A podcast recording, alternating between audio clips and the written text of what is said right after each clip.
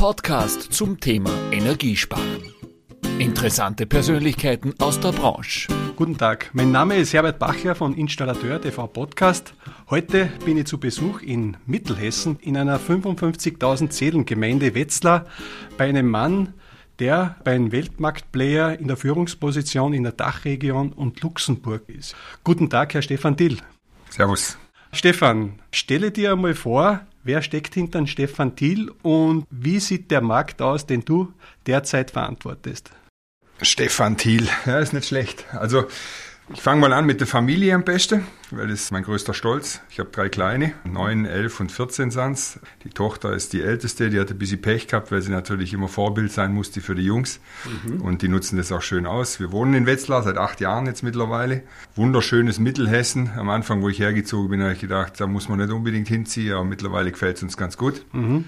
Du kommst ja mehr vom Süden? Ich komme ich komm eh, ich komme vom Bodensee, Lindau. Und zwar schwer damals wegzuziehen, aber wenn man einen gescheiten Job hat, bei einer Top-Marke arbeiten kann im Vertrieb, dann ist das, glaube ich, allemal ein Umzug wert. Stefan, Buderus gilt ja als Traditionsunternehmen, gegründet 1731, muss man sich vorstellen.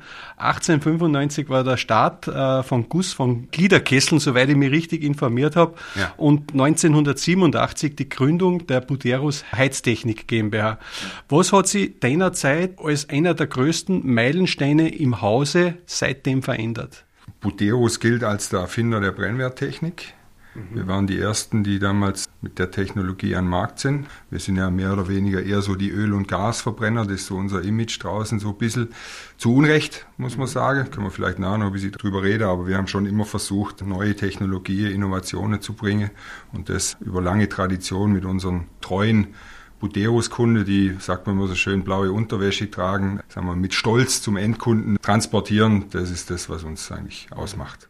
Du hast jetzt gerade was angesprochen, was auch eine Frage von einigen mal, Heizungsbauern draußen ist. Ich meine, Buderus, Bosch sind natürlich bekannte Weltmarken. Was ich einfach so verfolge in den Fragen ist oft, man verbindet doch heute auch noch die Marke Buderus sehr viel äh, mit Öl, mit Brennwerttechnik, mit Gas. Mhm. Wie schafft ihr diesen Link jetzt auch auf diese grüne Welle? Ja, äh, ich sage jetzt einmal Schlagwort Wärmepumpen, Schlagwort Wasserstofftechnologien. Was tut sie da bei euch? Ja, zunächst mal haben wir jetzt seit bald einem Jahr eine sehr, sehr erfolgreiche Kampagne gestartet, die nennt sich Der blaue Planet. Mhm. Zukunft des blauen Planeten passt natürlich super zu unserer Markefarbe auch.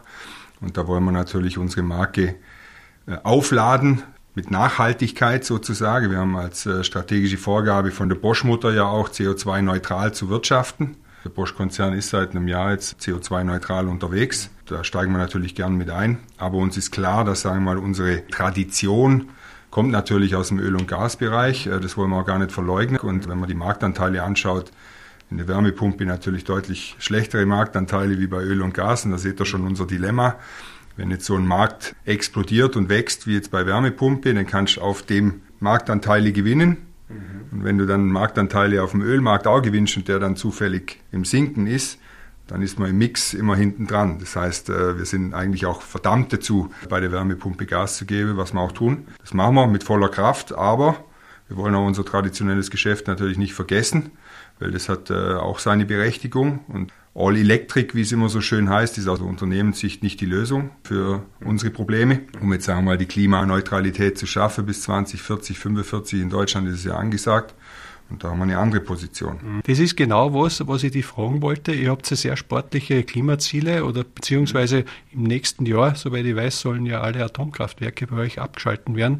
Im Gegenzug ist der Hunger nach Strom so groß wie noch nie. Stefan, ist es aus deiner Sicht realistisch, das mit dem Status quo, wie wir jetzt stehen, wo jeder nach Strom schreit, zu schaffen oder bedarf es da nach wie vor einem guten Mix der verschiedenen Energieträger? Ist nicht zu schaffen und das ist auch eine klare Position, die wir bei da bezogen haben und wir haben da ein Bild verwendet, was ich eigentlich super finde. Äh, in den 60er Jahren ist der Kennedy hingestanden und hat gesagt, liebe Freunde, wir sind die Ersten auf dem Mond. Und hat seine Leute im Prinzip der Auftrag gegeben, schaut, dass wir die Ersten auf dem Mond sind. Er hat ihnen aber nicht gesagt, wie sie da hinkommen sollen. Das hat er den Ingenieuren überlassen und die haben es geschafft. Und unsere Aussage ist, wir nehmen das Ziel gerne an, 2045 klimaneutral in Deutschland und in Europa. Aber überlasst uns bitte wie. Wir kriegen schon Idee. Generiert Wasserstoff, Brennstoffzelle, was auch immer. Gibt es zig Lösungen. Jede Technologie an der Stelle, wo sie Sinn macht, einzusetzen, bringt am Ende des Tages einen Planeten mehr. Und das ist unsere Position. Technologieoffenheit ist das Schlagwort. Das heißt nicht, dass wir um Geld zu verdienen alles machen. Quasi, ich renne hinter jedem, jedem Taler her, sondern das Sinnvolle tun an der richtigen Stelle. Und All Electric in einer Phase, wo in Deutschland noch, ich glaube, ein Drittel vom Strommix aus Kohlekraft entsteht, das ist Unsinn. Mhm. Wärmepumpen machen natürlich Sinn, weil sie ein COP von äh, 4 haben. Ja, 1 zu 4 macht dann immer noch Sinn, ist okay. Ja. Aber der ganze Fuhrpark umzustellen auf elektrisch ist aus meiner Sicht nicht richtig. Besteht da nicht auch ein bisschen die Gefahr? Ich meine, es ist in aller Munde, aber wir sind, glaube ich, gar nicht mehr so weit weg von sogenannten Blackouts, wenn man diesen Weg weiterverfolgt. Ich glaube schon, dass wir ein robustes Stromnetz haben, was einiges ab kann, auch gute Schwankungen ab kann. Ich komme aus der Photovoltaik. Ursprünglich habe ich da früher mein, mein Geschäft gehabt. Da geht schon einiges. Also wir haben ziemlich in Mitteleuropa, gerade jetzt hier in der Dachregion, Österreich, Schweiz, Deutschland, haben wir ein super Stromnetz. Aber in einzelnen Bereichen, in der Tat ist es so, dass wenn ich jetzt irgendwie eine Sackgasse in Wetzlar, da wo ich wohne, jetzt im Nachtigallerpfad, wenn ich da drei E-Autos hängen schon dran, und wenn jetzt mein Nachbar sich auch noch eins ranklemmt, dann wird es dann langsam bei mir dunkel hinter raus. Ich glaube, das Thema wird auch noch extremer, wenn wir alle in den Süden nach Urlaub fahren und alle irgendwo laden müssen, oder? Absolut. also realistisch sehr schwierig. Ich glaube, da sind wir uns einig. Gell? Aber wir müssen an der Infrastruktur arbeiten. Wir müssen den Energiemix auf nachhaltige äh, Energiequelle hinkriegen und dann macht es schon Sinn. Ja? Aber jetzt nicht auf Teufel komm raus und so fort. Stichwort nachhaltig. Was tut sie da bei euch? Ich habe auch ein bisschen von weither Leuten gehört, auch ihr seid schon in der Thematik Wasserstoff drinnen in der Entwicklung. Kannst du da ein bisschen was erzählen? Kann ich was erzählen? Und zwar ist das Thema auch da wieder ein Infrastrukturthema. Ich war letztens mal bei der Gasjahrestagung vom Handelsblatt und habe dort mit den Netzbetreibern auch äh, diskutiert und habe die gefragt, wann seid ihr bereit zu investieren ins Gasnetz, damit es H2 ready sozusagen wird. Dann haben die gesagt, sobald wir das Signal aus der Politik bekommen, dass wir Investitionssicherheit haben, nehmen wir Geld in die Hand.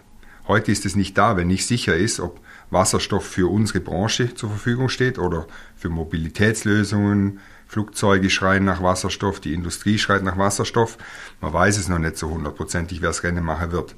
Wie bereiten wir uns darauf vor? Wir bauen Kessel, die sozusagen Wasserstoff ready sind. Das heißt im Prinzip, ich kann heutiges Gas, wie ich es habe, da rein lasse und verbrennen und dann, wenn dann irgendwann mal Wasserstoff verfügbar ist, können die Geräte dann mit dem Wasserstoff auch klarkommen. Wäre es auch nicht aus strategischen Gründen auch sinnvoll in diese Richtung, ich sage jetzt nicht nur in unserer Haustechnik, Heiztechnik, wo wir sind, äh, uns in diesen Bereich zu bewegen. Ich denke auch an die Mobilität, weil das Elektro doch sehr stark amerikanisch besetzt ist. Ich denke auch Industriestandort Deutschland, gleich diese Technologien zu überspringen und gleich auf Wasserstoff zu setzen.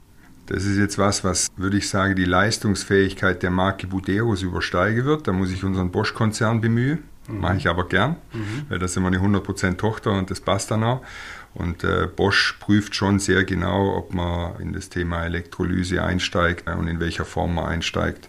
Mhm. Und um das geht es ja am Ende des Tages. Wie kriege ich grünen Wasserstoff in ausreichender Form für diese unterschiedlichen Anwendungen ran und wer ist da technologisch führend? Und da haben wir schon eine große Chance als Technologiestandort, jetzt in dem Fall sage ich Deutschland oder Mitteleuropa, um da äh, Vorreiter zu sein und das äh, sollten wir uns nicht entgehen lassen. Ja, diese Aussage ist, glaube ich, generell für uns auch in Österreich wichtig, weil wir äh, sehr stark an Deutschland hängen. Deutschland ist eigentlich so das Zentrum und daher ist es, glaube ich, für die Hörer alle wichtig, was hier passiert.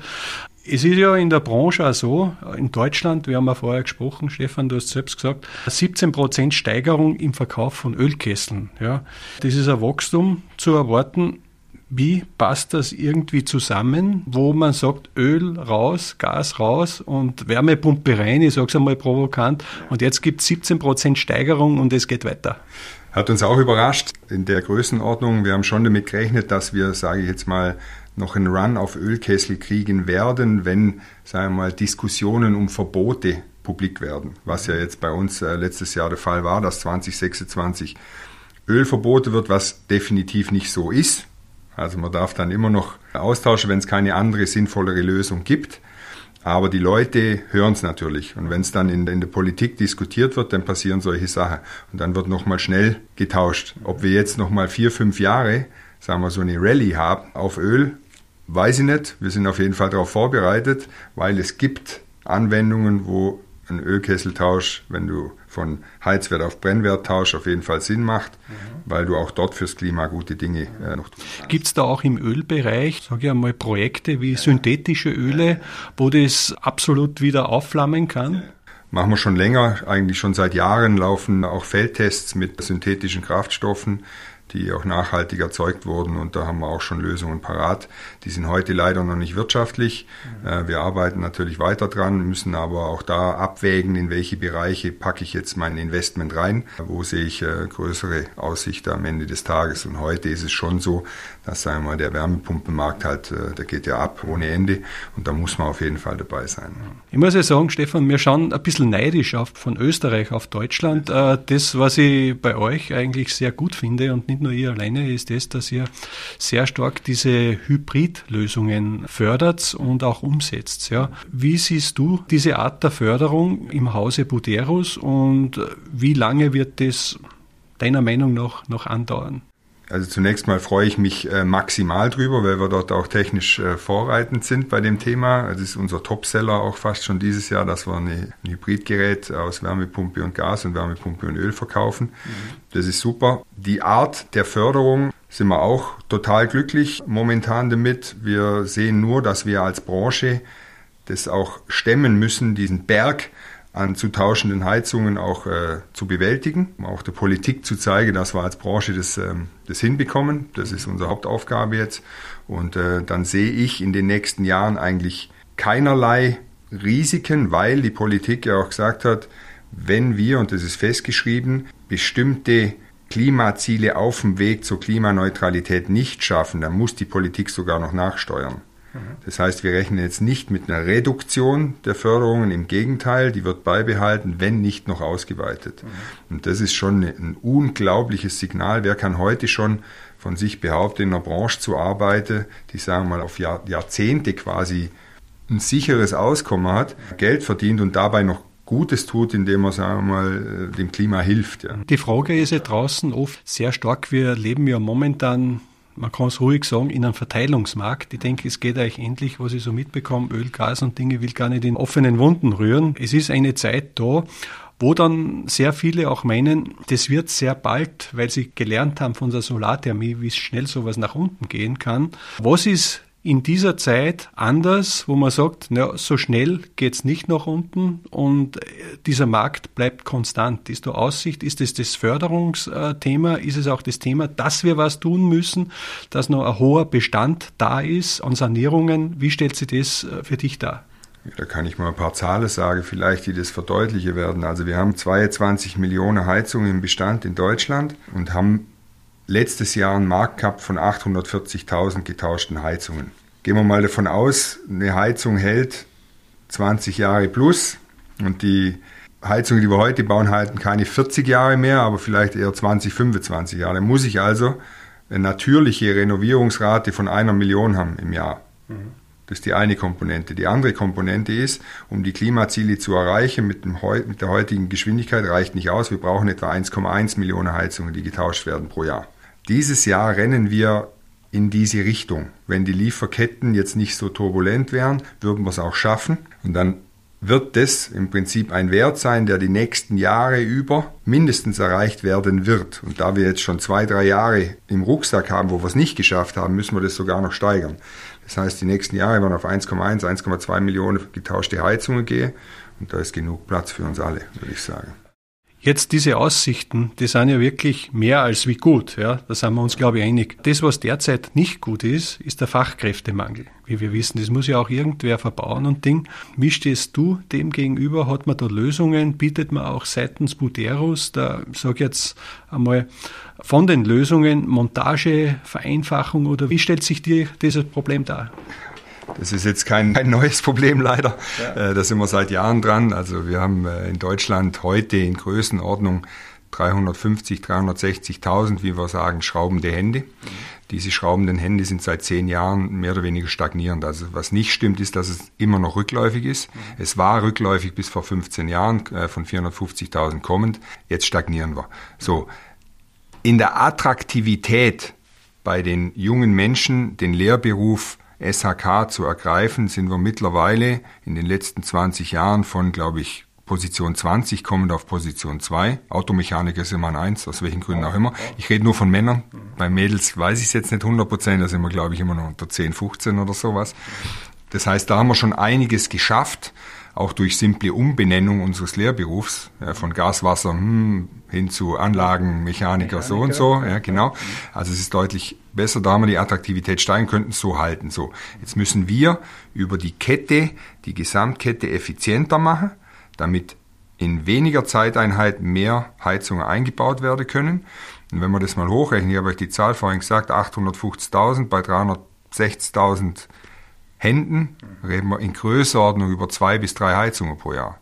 Wenn wir es schaffen, das auf vier Heizungen hochzukriegen, pro Nase, was aus meiner Sicht gut möglich ist, ja, dann haben wir es. Hm. Wie schaffen wir das? Das ist die Gretchenfrage jetzt, wo die Lieferketten alle unterbrochen ja, sind. Ja. Langfristige Verträge mit Lieferanten, zwei Dual-Sourcing-Strategie. Wir stellen uns jetzt um in unseren Werken wieder auf breitere Beine, dass wir an einem Standort unterschiedliche Produkte bauen können, nicht wir uns konzentrieren an dem einen Standort auf ein Produkt, damit wenn in irgendeinem Land irgendwas passiert, dass wir wieder flexibler ausweichen können und dann haben wir ein internationales Produktionsnetzwerk und können da äh, damit spielen. Da hilft uns dann natürlich unsere Größe in dem Fall. Eine der Stärken von Buteros ist ja auch euer eigener Kundendienst, der unterwegs ist draußen.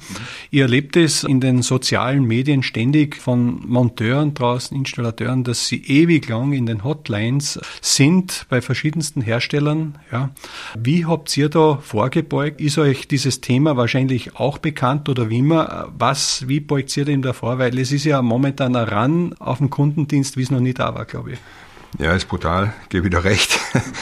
Und wir haben natürlich einen ganzen Schwung an Kennzahlen, sowas wie, dass man 90 Prozent der Anrufe innerhalb der ersten 20 Sekunden abnehmen muss äh, oder, oder annehmen muss und solche Geschichten. Das messen wir täglich und sind da auch Benchmark in dem, was wir schaffen, weil da schaffen wir fast 100 Prozent. In der Kategorie zum Beispiel, wir haben ein hauseigenes Callcenter mit, mit eigenen Leuten aus dem Bosch-Konzern und das hat uns eigentlich geholfen die letzten Jahre über. Wir haben die meisten Leute, glaube ich, in der Branche draußen. Also wir sind jetzt in Größenordnung äh, 300 eigene Kundendienstleute und 150 feste Partner.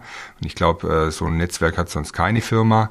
Und da können wir äh, schon Punkte. Und wir sind die letzten Jahre, da sind wir auch stolz drauf, immer als bester Kundendienst Deutschlands ausgezeichnet worden. Und es ist auch, und das unterschätzt man immer, ist ein absolutes Verkaufsargument. Also die, die Kundschaft will sich aufgehoben fühlen bei uns und wenn sie Probleme haben, müssen wir ihnen helfen. Und um das geht's. Also ihr setzt da sehr, sehr stark weiterhin auf, auf, einen werkseigenen Absolut. Kundendienst. Aber ein Prinzip sozusagen, was wichtig ist, immer nur im Auftrag des Kunden, des Installationskunden. Also wenn der Heizungsbauer uns beauftragt, dann fahren wir zum Endkunden. Wir fahren nicht einfach so zum Endkunden. Wir fragen dann erst der Heizungsbauer. Und gibt es da auch sowas, dass man sagt, wenn es dann wirklich eine Warteschlaufe gibt, dass ihr dann das priorisiert, A, B, C-Kunden oder wird da jeder gleich betreut? Ja, wir haben natürlich eine Priorisierung drin. Wir haben auch eine automatische Rufnummernerkennung, das heißt von den Partnerunternehmen. Wir haben in unserem Partnerprogramm mehrere tausend Kunden, deren Nummern sind hinterlegt, die werden erkannt, dass die gleich an die richtige Stelle durchgeroutet werden. Stefan, wir sind jetzt fast durch. Ich könnte mit dir sehr lang reden, weil ich kriege von dir sehr viele Fakten und wenn ich schon mal da bin, aber eine Frage habe ich auch noch, ja. die, glaube ich, für sehr viele andere Begleiter am Markt interessant ist. Ja. Wie wirst du mit Buderos künftig bei den Messen aufstellen? Ja, also es hat ja viele Diskussionen gegeben. Ich habe mit Stefan Seitz, mit der Energiesparmesse, mit Haudum und Co. Äh, schon gesprochen. Da geht es um Hybridmessen und das Ganze drumherum. Äh, es ist Nürnberg vor der Tür. Irgendwann kommt die ISH wieder. Habt ihr da schon eine Strategie, ein Konzept? Hammer. Ich bin ein klarer Freund von Präsenzmessen. Mhm. Bin ich, weil der menschliche Kontakt ist nicht zu ersetzen. Das hat man gemerkt.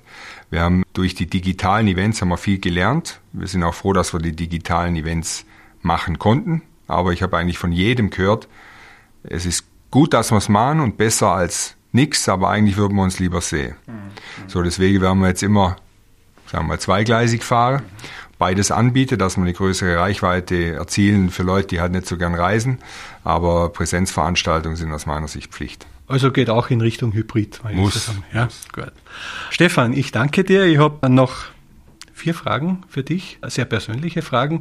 Wenn du die so aus dem Bauch vervollständigen würdest, bist du bereit? Ja.